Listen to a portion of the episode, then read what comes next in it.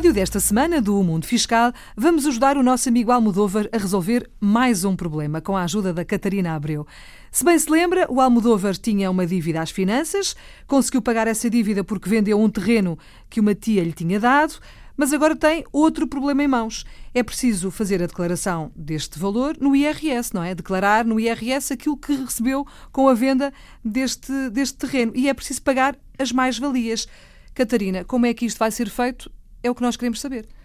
O Almodóvar uh, tem, que, tem que apurar primeiro quanto é que ele ganhou com a venda do terreno. E não é fácil, não é? É uma conta que tem que ser feita, ele não precisa de saber, portanto, porque na própria declaração ele só tem que pôr os valores e o fisco calcula uh, uh, o ganho que ele teve com a venda do terreno, a mais-valia. Hum.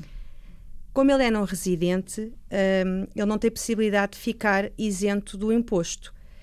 Esta mais-valia é apurada pela diferença entre o valor da venda e o valor do bem, quando a, o valor que o bem tem quando a tia lhe doou.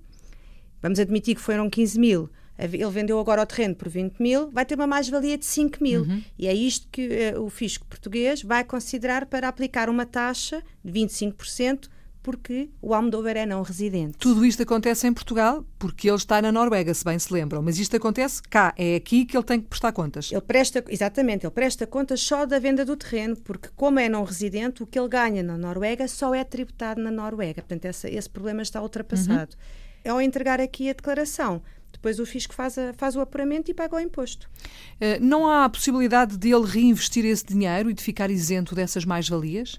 Não há essa possibilidade porque o Almodóvar é não residente. Se fosse residente hum. e se estivesse a vender uma casa, não um terreno, ele estivesse a vender uma casa onde, onde tinha a, a, a sua morada fiscal, ele poderia reinvestir na compra de outra casa, também para, para habitar, uhum. e aí conseguia-se a isenção da mais-valia.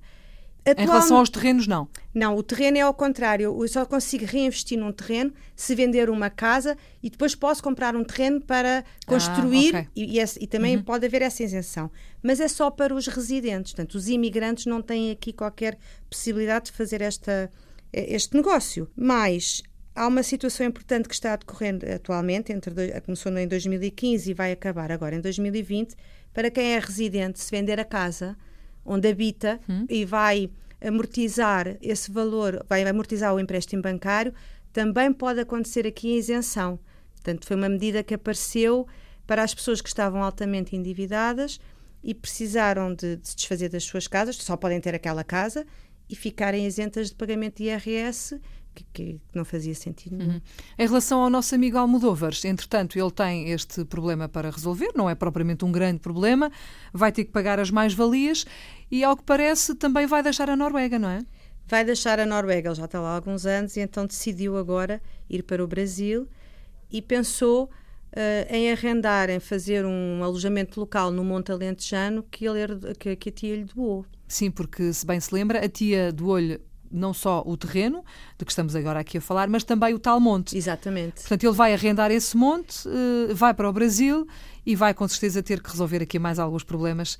É disso que vamos falar na é próxima verdade. semana. Até lá, Catarina. Adeus, Filomena.